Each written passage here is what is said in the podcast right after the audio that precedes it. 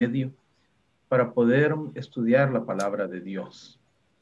Y quiero, ya que Romano acaba de orar, pues quiero también eh, tener unas palabras cortas de oración para que Dios bendiga su palabra antes de abrirla. Amén. Padre nuestro que estás en el cielo, te damos gracias. Te pedimos, Señor, una bendición especial por tu palabra.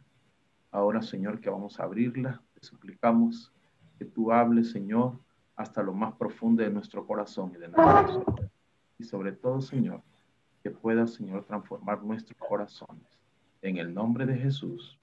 Amén. Amén. Muy bien. Eh, vamos a, a estudiar la palabra de Dios en esta noche. Fíjense que hay cosas que cuando uno lee la palabra de Dios, generalmente uno se identifica generalmente uno se identifica con algún personaje de la Biblia. Si estamos estudiando a Moisés, pues si estamos estudiando a Josué, uno trata de identificarse con las características de aquel personaje, cualquiera que sea, con Ruth, con Débora, con tantos personajes bíblicos que cuando nosotros leemos acerca de ellos, nos, nos identificamos. Pero ¿saben algo que yo he notado? Que nadie se identifica con Judas. Es más, yo me atrevería a decir que a nadie nunca le han puesto un nombre. Yo nunca he conocido a alguien que se llame Judas. Judas Flores, ¿verdad? que no, no, no, no, no pega. Hay algo que eso pues no nos llama la atención. ¿Por qué? Porque cuando nosotros escuchamos Judas, lo primero que se nos viene a la mente es la traición que Judas le hizo a Jesús. Yo quiero, hermanos, en estos minutos que podamos analizar algo, porque eh, si bien es cierto, Judas cometió sus errores, nosotros juzgamos fácilmente y decimos, no, es que Judas aquí, Judas allá. Sin embargo, vale la pena que nosotros podamos analizar cuál fue la trayectoria de este hombre. Primero, Judas fue un hombre elegido por Jesús. Judas fue un hombre elegido por Jesús. La palabra de Dios lo dice. Si nosotros nos vamos a Marcos en el capítulo 3, el versículo 13 y el versículo 14, libro de Marcos, el Evangelio de Marcos en el capítulo 3, oigan bien lo que dicen estos dos versículos, versículo 13 y versículo 14. Después Jesús subió al monte y llamó a los que quiso. ¿A quiénes llamó? A los que él quiso. A los que quiso y fueron con él. Y estableció a doce, a quienes llamó apóstoles, para que estuviesen con él y para enviarlos a predicar. Ahora bien, versículo 16. Estos fueron doce elegidos o los dos elegidos, Simón, a quien llamó Pedro, Santiago y su hermano Juan, hijo de Zebedeo, y los apellidó Boanerges, que es hijo del trueno. Verso 18. Andrés, Felipe, Bartolomé, Mateo, Tomás, Santiago, hijo de Alfeo, Tadeo, Simón el cananita. Y luego el versículo 19, note lo que dice, y Judas Iscariote, no dice hijo de alguien, solo lo describe como Judas Iscariote, el que lo entregó. Qué interesante.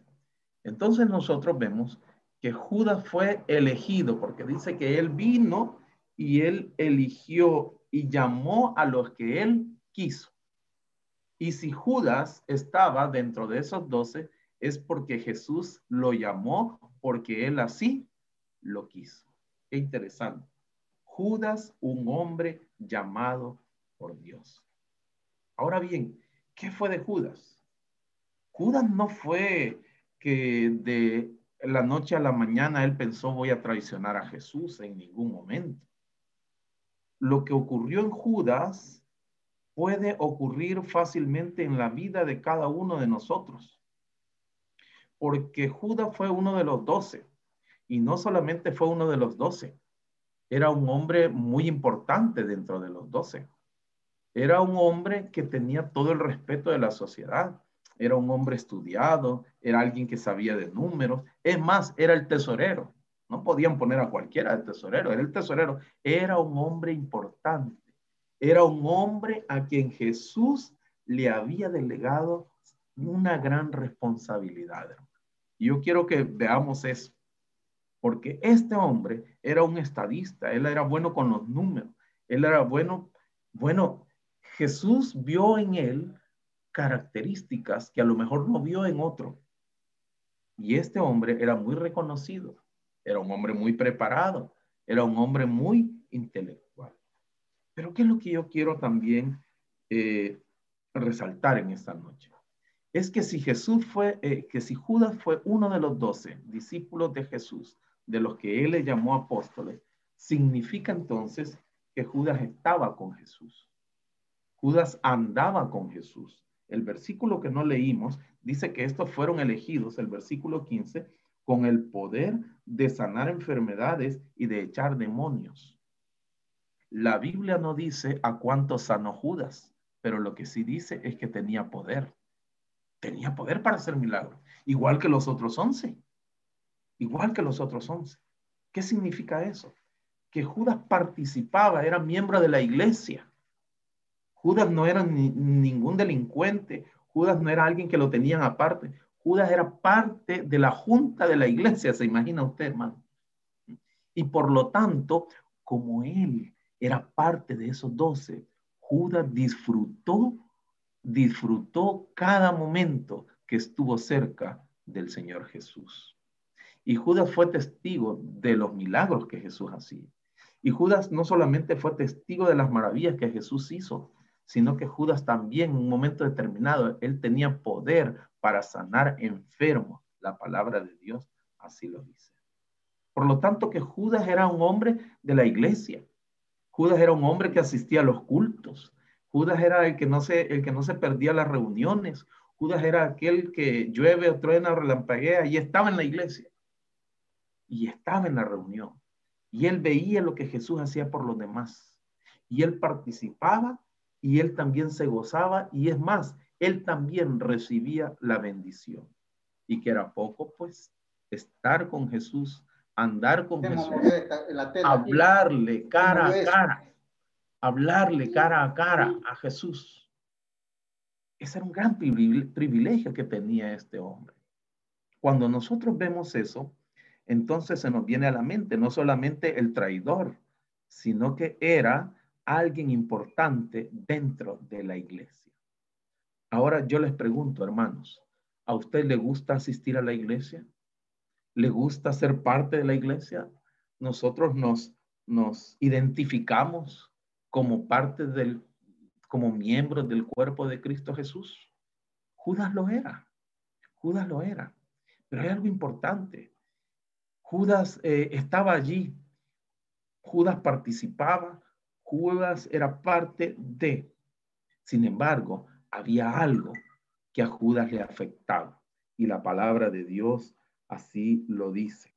En el libro de San Juan, en el capítulo 3 y versículo 3, si vamos a Juan, capítulo 3, versículo 3, dice allí, cuando Jesús hablaba con Nicodemo, le dijo, Jesús le respondió, te aseguro que el que no nace de nuevo no puede ver el reino de Dios. Y ese era el problema que tenía Judas. Hoy en día, cualquiera puede decir, yo tengo 40, 50 años de estar en la iglesia. Pero eso no me garantiza nada. Hoy en día puede alguien decir, mire, yo tengo más tiempo que todos ustedes, que el que se bautizó ahora, por ejemplo pero eso no cuenta para Dios. Dice la palabra de Dios que el que no nace de nuevo no puede ver el reino de Dios. Significa que Judas era un miembro de la iglesia que no había tenido esa experiencia de nacer de nuevo, hermano.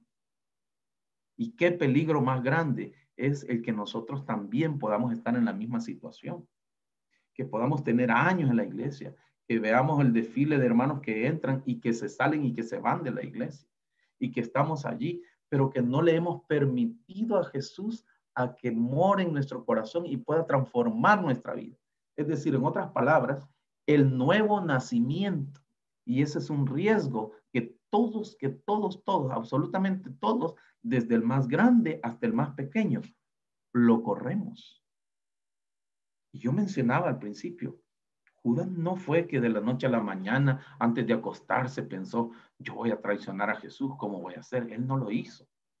Lo que ocurría con Judas era que a pesar de estar cerca de Jesús, a pesar de ser miembro de la iglesia, todavía no le había permitido a Jesús que él obrara en su corazón. Judas se resistió una y otra vez a la conversión. En el mismo libro de San Juan, vea lo que dice, San Juan capítulo 12, versículo 6, ahí mismo donde estamos. San Juan capítulo 12, versículo, versículo 6. Dice allí, dijo esto no porque se interesaba por los pobres.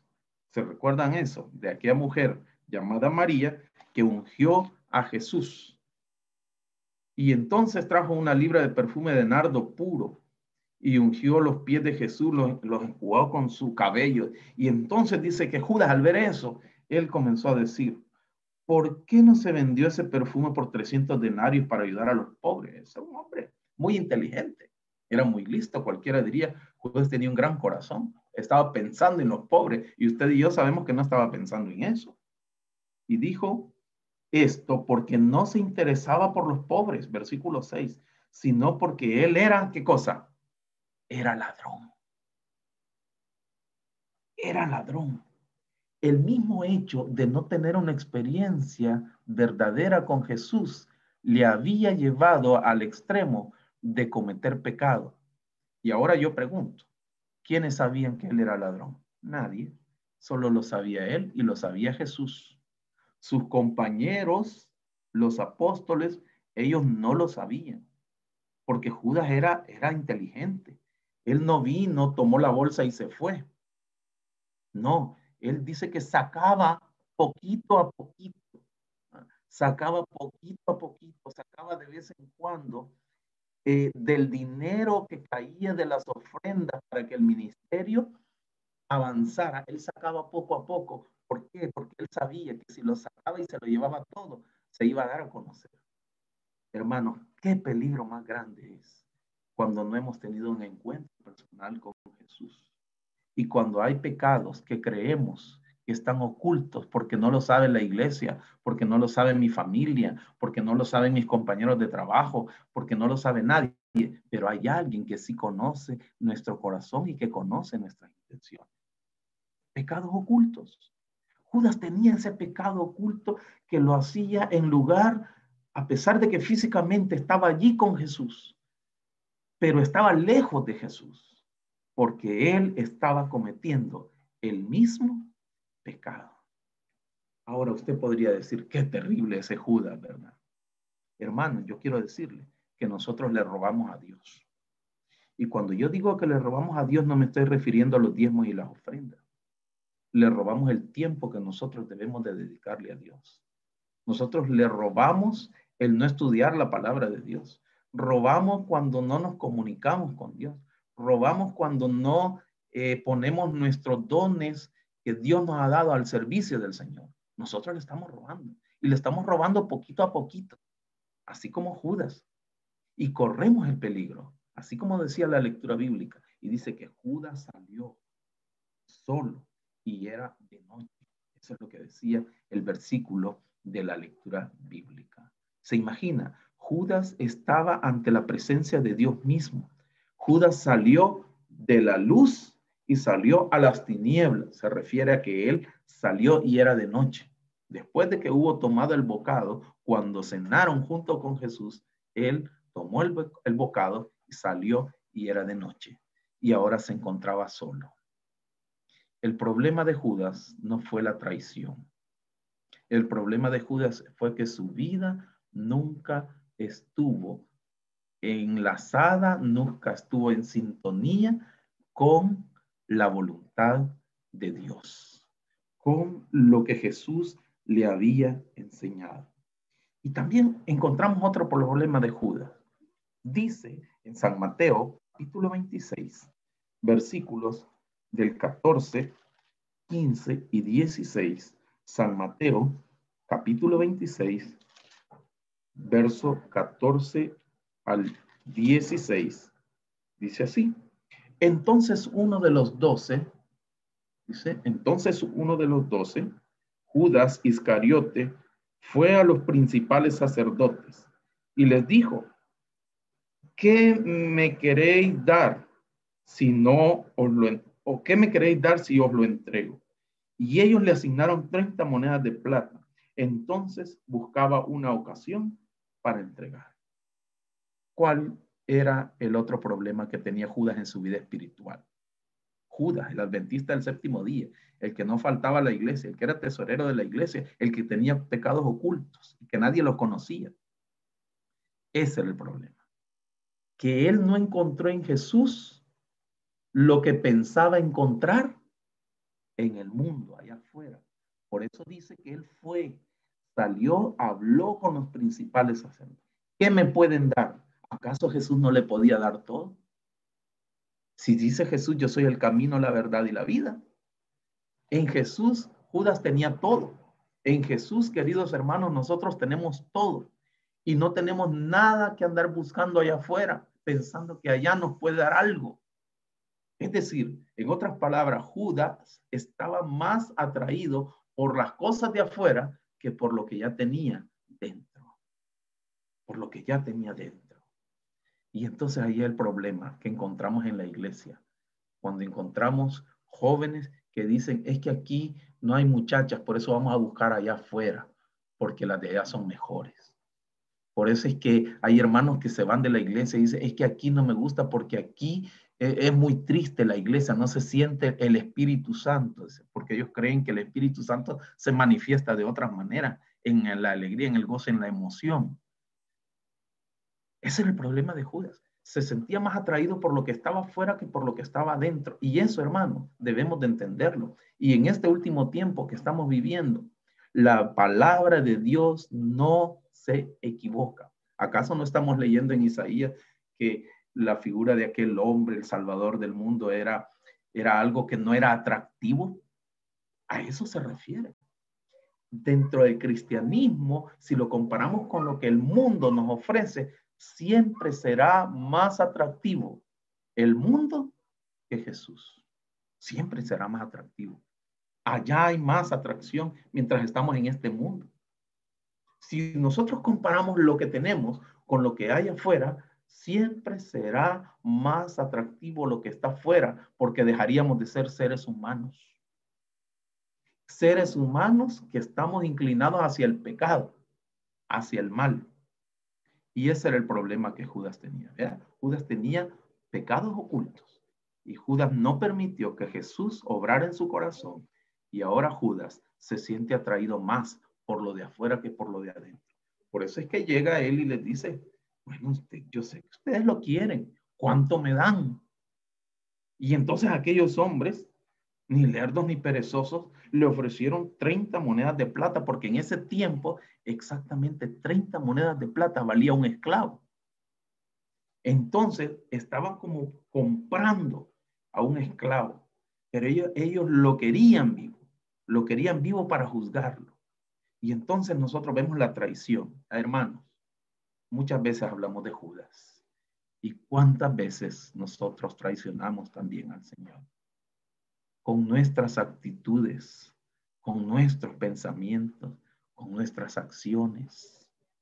No, dicen algunos hermanos, es que estos hermanos son extremistas, son cuadrados. ¿Cómo va a creer que vamos a pecar con lo que comemos? ¿Cómo va a creer que vamos a pecar con, con vestirnos así de esa manera? Nosotros encontramos una cantidad de cosas exactamente en la misma situación de Judas. Y no solo eso, hermanos que en las plataformas sociales se dan el lujo de tener una vida en la semana muy diferente a como lo vemos en la iglesia el sábado. Y no solamente eso, publican las fotografías. Y entonces cuando ellos publican las fotografías, como quien dice, aquí estoy, eh, yo hago lo que yo quiero, es mi cuerpo, yo hago lo que... Pero el sábado ahí lo vemos en la iglesia. Judas iba a la iglesia todos los sábados. Hermanos, corremos el mismo peligro, corremos el mismo peligro de quedarnos afuera, como Judas quedó afuera. Nuestra vida espiritual debe de ser, una vez nosotros nos encontramos con Cristo, ya no puede seguir siendo la misma. Nuestra vida o cambia o cambia, pero no podemos pretender estar dentro sin que Jesús haya hecho algo en mi vida, sin que Jesús haya hecho algo en mi corazón. Tristemente, la palabra de Dios dice que Judas fue vencido por el diablo. Y dos veces entró el diablo en Judas. San Lucas capítulo 22. San Lucas capítulo 22 y versículo 3. San Lucas capítulo 22 y versículo 3. Entonces Satanás entró en Judas, llamado Iscariote, uno de los doce. Versículo 4. Este fue y trató con los principales sacerdotes y magistrados acerca de cómo les entregaría a Jesús. Y ellos se alegraron y convinieron en darle dinero. Aceptó y buscaba la oportunidad de entregarlo a escondidas del pueblo. Hermanos, no negociemos con el mundo. No podemos negociar con el mundo. No podemos darnos el lujo de negociar con el mundo, especialmente en este tiempo cuando sabemos que queda poco tiempo y que Jesús ya viene. No podemos negociar con el mundo a través de las modas. No podemos negociar con el mundo a través de la comida. No podemos negociar con el mundo a través de los principios, porque los principios, por eso son principios, porque no cambian. Dios es el mismo de ayer, el mismo de hoy y será el mismo Dios por toda la eternidad. Judas estaba allí negociando. Y cuando Judas estaba negociando con el mundo, dice que Satanás entró en Judas. Qué triste que aquel hombre en quien se había confiado, en aquel hombre que se le había confiado la tesorería, ese hombre había venido arrastrando muchas cosas y muchas cosas que terminó en un desenlace fatal, en un desenlace terrible. Y esa fue la primera vez que Judas dice que Satanás entró en Judas, pero entró dos veces. También entró cuando lo que leíamos en San Juan 13:30, que cuando hubo tomado bocado, él salió, estuvo solo y era de noche. Tuvo un final terrible. Mateo 27, 27 del 3 al 5 lo describe. 27 del 3 al 5. Entonces Judas, el que lo había entregado, al ver que habían condenado a Jesús, sintió remordimiento y devolvió las 30 monedas de plata a los principales sacerdotes y a los ancianos. Y les dijo, he pecado entregando sangre inocente. Pero ellos dijeron, ¿qué nos importa a nosotros? Esta es cosa tuya. Entonces arrojó las monedas de plata en el templo y salió. ¿Y qué pasa? Y se ahorcó. Triste. Es triste, hermanos, que alguien haya pasado toda su vida dentro de la iglesia, que haya entregado su vida a Cristo Jesús y que al final se pierda. Eso es triste.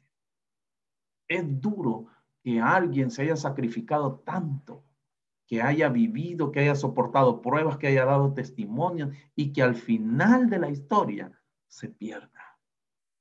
Todos estamos expuestos a llevar una vida como Judas la llevó. Pero hermano, yo quiero decirle que también la palabra de Dios, en la palabra de Dios hay esperanza y hay consuelo, porque el grave peligro de seguir como él estaba, como él vivió, hasta que al fin él se encontró solo. Y cuando se encontró solo, Satanás volvió a entrar en él. Hermanos, en esta noche de una manera muy sencilla, muy simple, pero en el nombre de Dios. Mi deseo de oración en esta noche es que podamos, podamos acercarnos a Cristo Jesús. Decirle, Señor, perdona mi pecado oculto, el que nadie sabe. Decirle, Señor, aquí estoy, transforma mi corazón. Decirle, Padre, yo quiero estar en la patria celestial contigo. ¿Por qué estar perdido? ¿Por qué estar perdido? Algún hermano dirá, mire, pero que yo no me siento bien. Pero allí está Jesús. Mire, pero es que yo hice esto, pero allí está Jesús. Allí está Jesús con los brazos abiertos esperándonos. Y aquellos que algún día estuvieron aquí y que ahora ya no lo están por alguna razón, el Señor los ha de traer antes de que sea demasiado tarde. Mi deseo de oración, hermanos, es que podamos confiar en el Señor. Él es capaz de transformar nuestros corazones. ¿Cuándo? Cuando nosotros se lo permitamos. Que el Señor bendiga cada una de sus vidas, bendiga cada uno de los miembros de su familia y que podamos comprender que de nosotros depende que le permitamos al Señor que pueda transformar nuestra vida. Que el Señor les bendiga. Es mi deseo de oración en esta noche. Que el Señor le guarde.